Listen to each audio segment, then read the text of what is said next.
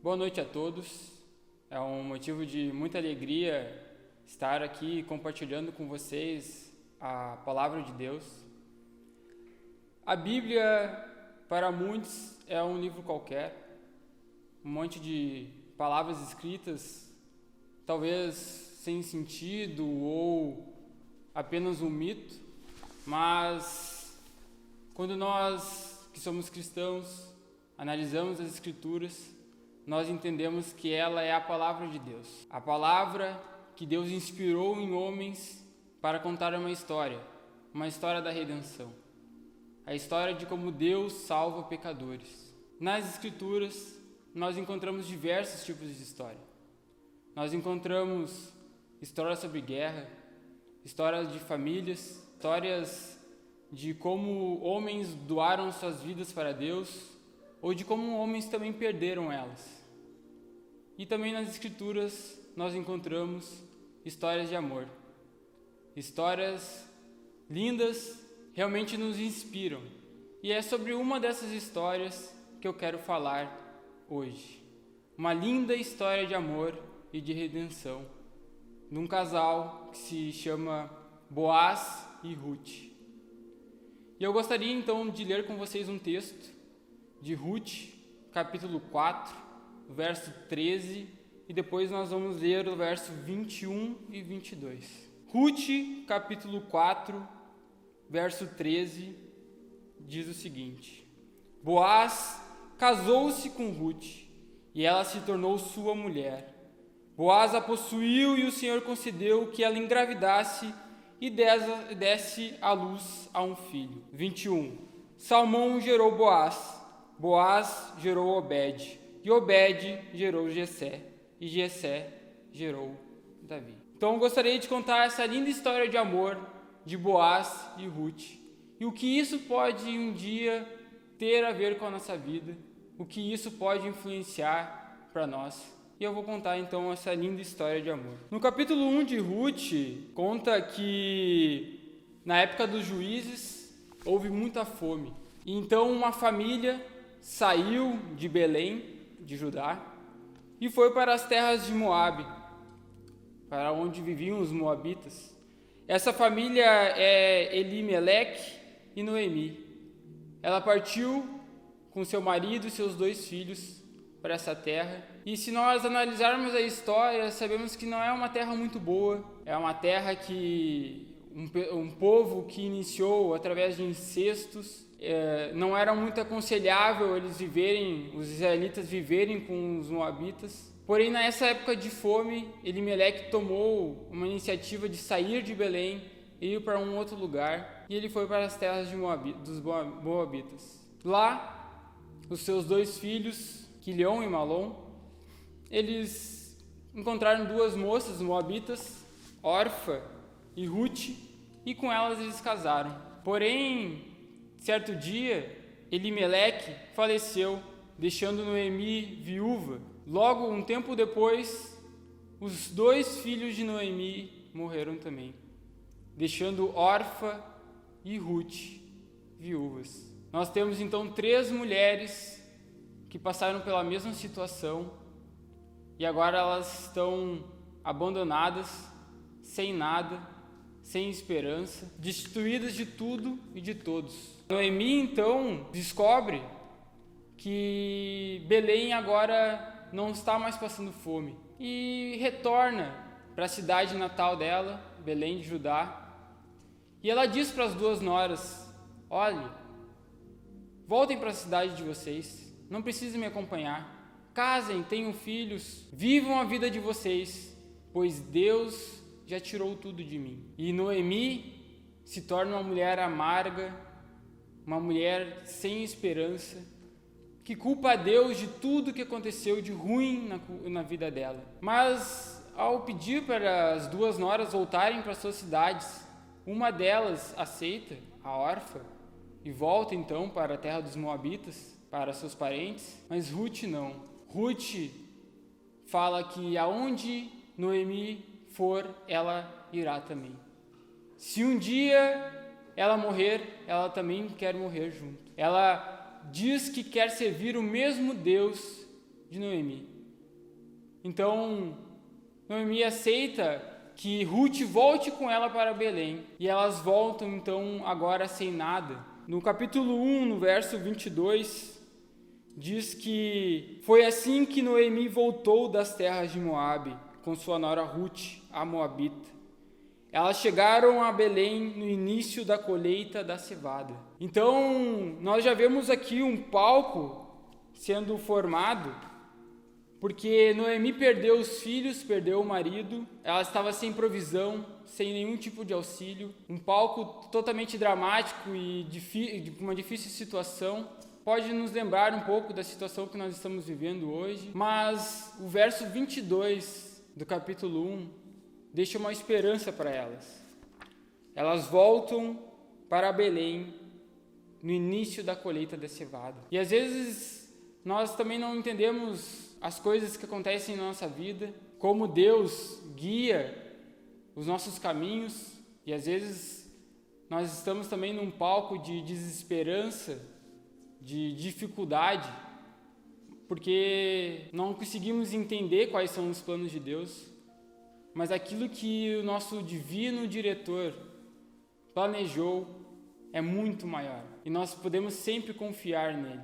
Então elas voltam para Belém e no início do capítulo 2, no verso 1, fala que Noemi tinha um parente por parte do marido, um homem que era rico e influente, chamado Boaz. Aqui nós também vemos dois fatos importantes: um homem rico naquela época mas também um homem influente, um homem de caráter, um homem diferente. E não era tratado bem somente pela sua riqueza, mas porque ele era um bom homem.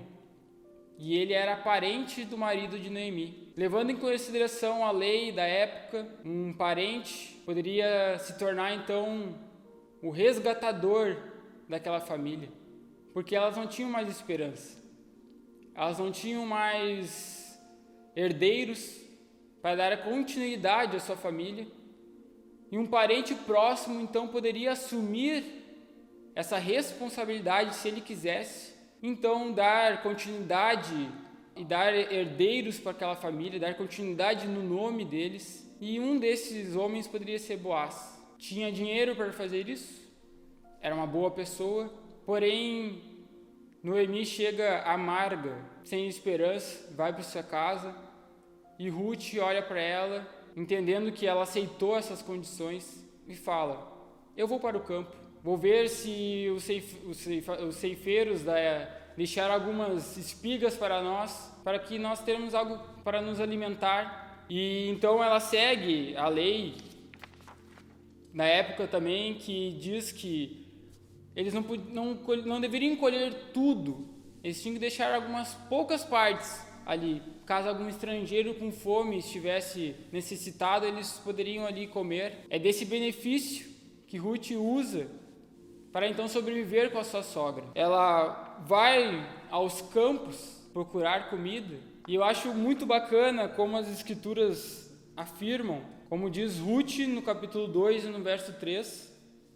Então ela foi e começou a colher espigas atrás dos ceifeiros por acaso entrou justamente na parte da plantação que pertencia a Boaz, que era do clã de Elimeleque. Ah, eu acho muito bacana a forma que as escrituras nos traz isso. Por acaso ela entrou nos campos de Boaz, o único que poderia então ser o resgatador deles, dela, daquela família. E a essa forma de como foi escrito por acaso, dando esse tom de causalidade, mas quando nós vemos, nada é por acaso. Nada acontece por acontecer. Tudo isso faz parte de um plano divino. Todos esses acontecimentos não deixam, não se escapam pelas mãos do nosso Deus. Ele traçou toda essa história, inclusive isso. E não foi por um acaso que Ruth entra nos campos de Boaz. Foi porque Deus realmente estabeleceu que isso acontecesse. E nós podemos ter essa ideia também para as nossas vidas. Nada acontece por acaso. Tudo é desígnio divino, graças ao nosso bom Deus. Então, Ruth entra nos campos através de uma coincidência, por acaso, e Boaz olha, o dono da, da fazenda chega, olha aquela mulher catando as espigas, pergunta para os seus ceifeiros: quem é aquela mulher? Aí nós vemos, talvez o primeiro de relato, um dos primeiros relatos de amor à primeira vista. Ele pergunta quem é ela, eles respondem que ela é uma moabita que chegou com Noemi, está cuidando da sogra para que ela se alimentasse, pois elas não têm mais nada, é viúva.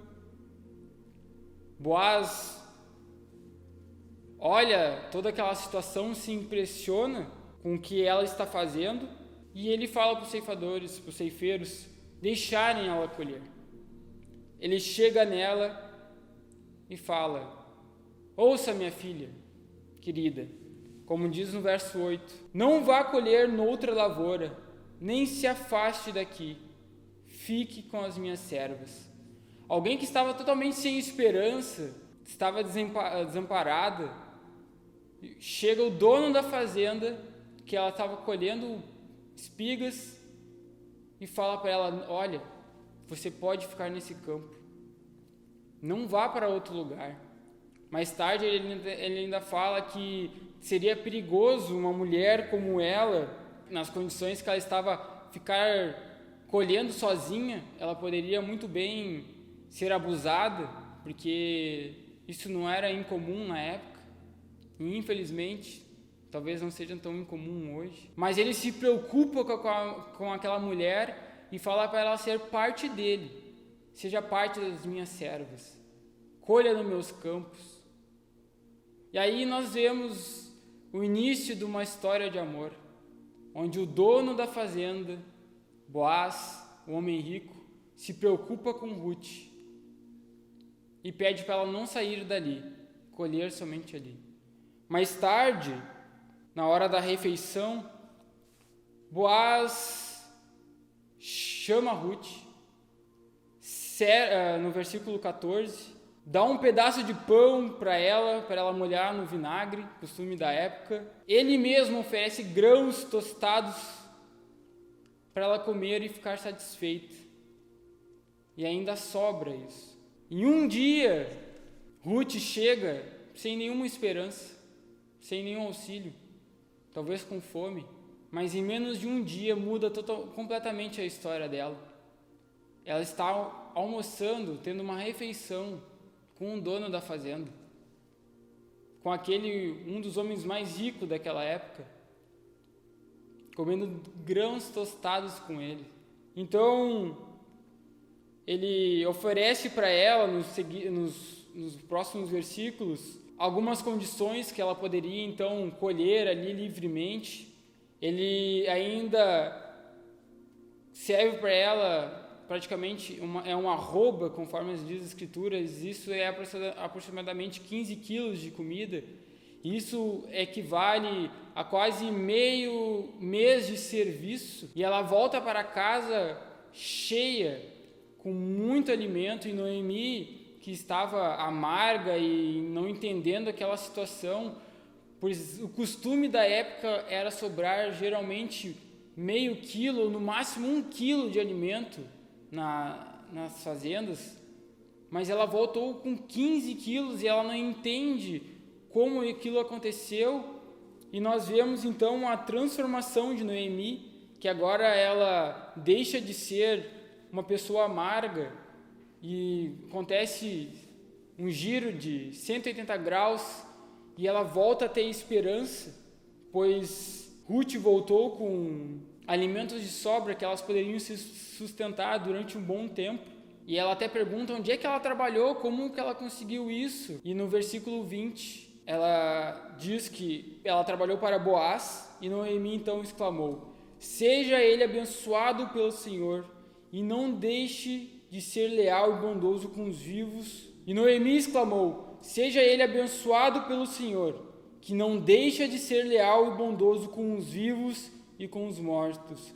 E acrescentou: Aquele homem é nosso parente, é um dos nossos resgatadores. Noemi agora então ela tem essa surpresa que quem auxiliou Ruth nesse tempo de bastante dificuldade era um homem que era parente do seu marido e que ele então poderia resgatar elas dessa, dessa necessidade tão grande que elas estavam vivendo, que elas estavam destituídas de tudo, sem nada, mas aparece então Boaz que pode salvá-las dessa condição. Noemi, no capítulo 3, dá algumas dicas de como Ruth pode se apresentar para Boaz e dizer que ela é parente de Elimeleque e que ele pode ser então seu resgatador. Como uma boa sogra, ela dá meios para que ela Ruth possa mostrar isso para Boaz. Ele entende, ele fala que ele pode ser um resgatador, mas que existe um homem antes dele que tem esse privilégio, é um parente mais próximo. Boaz já interessado em, nessa história de amor, ele organiza no capítulo 4 uma reunião para que esse homem então seja o resgatador daquelas mulheres. Ele aceita. Existem terras, ainda mais um casamento. Mas quando esse homem descobre que Ruth é uma moabita, ele resolve não investir nisso. Ele volta atrás, não quer mais resgatar, pois os moabitas sempre indicaram um sinônimo de algo ruim, pelo contexto de como o povo foi gerado e como também ao longo da história as mulheres moabitas elas sempre seduziam os homens israelitas para caírem no mal, mas esse não é o caso de Ruth. Ruth quis servir o mesmo Deus de Noemi. Ela quis deixar os moabitas de lado e conhecer o povo de Deus. E quando esse homem, que é um parente mais próximo, que a Bíblia não diz o nome, ele rejeita ser um dos resgatadores, Boaz então faz aquilo que ele mais queria. Ele mesmo se torna o resgatador de Noemi, de Ruth. E isso fica claro no versículo que nós lemos no início. Boaz então se casa com Ruth. Eles têm um filho chamado Obed. Esse filho, Obed, vai gerar um filho chamado Jessé. E Jessé vai gerar um filho chamado Davi. O que essa história tem a ver com a gente? O que essa história de amor de um homem rico que resgatou uma mulher estrangeira num momento de muita necessidade tem a ver com a gente. Eu gostaria de ler Mateus capítulo 1, no verso 5 e 6, que diz o seguinte, falando da genealogia de Jesus. Salmão gerou Boaz, cuja mãe foi Raabe. Boaz gerou Obed, cuja mãe foi Ruth, a Moabita. Obed gerou Jessé, Jessé gerou o rei Davi. O que uma mulher moabita está fazendo na linhagem de Jesus? O que uma mulher estrangeira com essas condições está fazendo na linhagem de Jesus? O que essa história de amor tem a ver com a gente? Me pela mesma razão que Ruth está na linhagem de Jesus é, a mesma, é pela mesma razão que nós hoje estamos na linhagem de Jesus. Nós que um dia estávamos, estávamos também destituídos de tudo, sem auxílio, sem nada, hoje nós fazemos parte da linhagem de Jesus.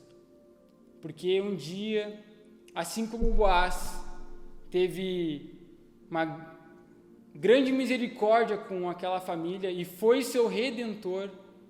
um dia também Jesus teve grande misericórdia de nós e foi o nosso grande redentor. Teve um dia que nós estávamos destituídos de, em pecados, afastados de Deus, sem esperança, sem vida, mortos de nossos delitos e pecados, assim como Ruth não tinha mais esperança, mas um dia teve colheita em Belém e Boaz, os campos de Boaz ficaram cheios e ela pôde ir lá colher. Um dia os campos ficaram também cheios de espigas para nós e nós um dia também fomos colher esses, essas espigas porque Jesus fez isso por nós.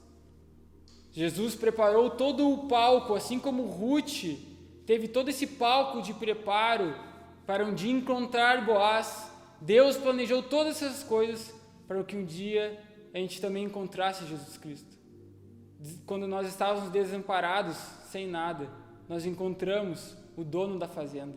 Assim como Boaz chamou Ruth para fazer parte da sua família, um dia Jesus também nos chamou para fazer parte da família dele.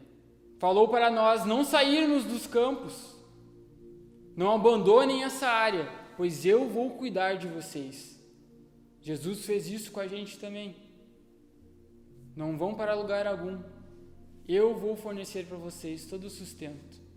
Eu vou fornecer para vocês tudo que há nos meus campos. Então nós também recebemos essa graça de viver nos campos de Jesus.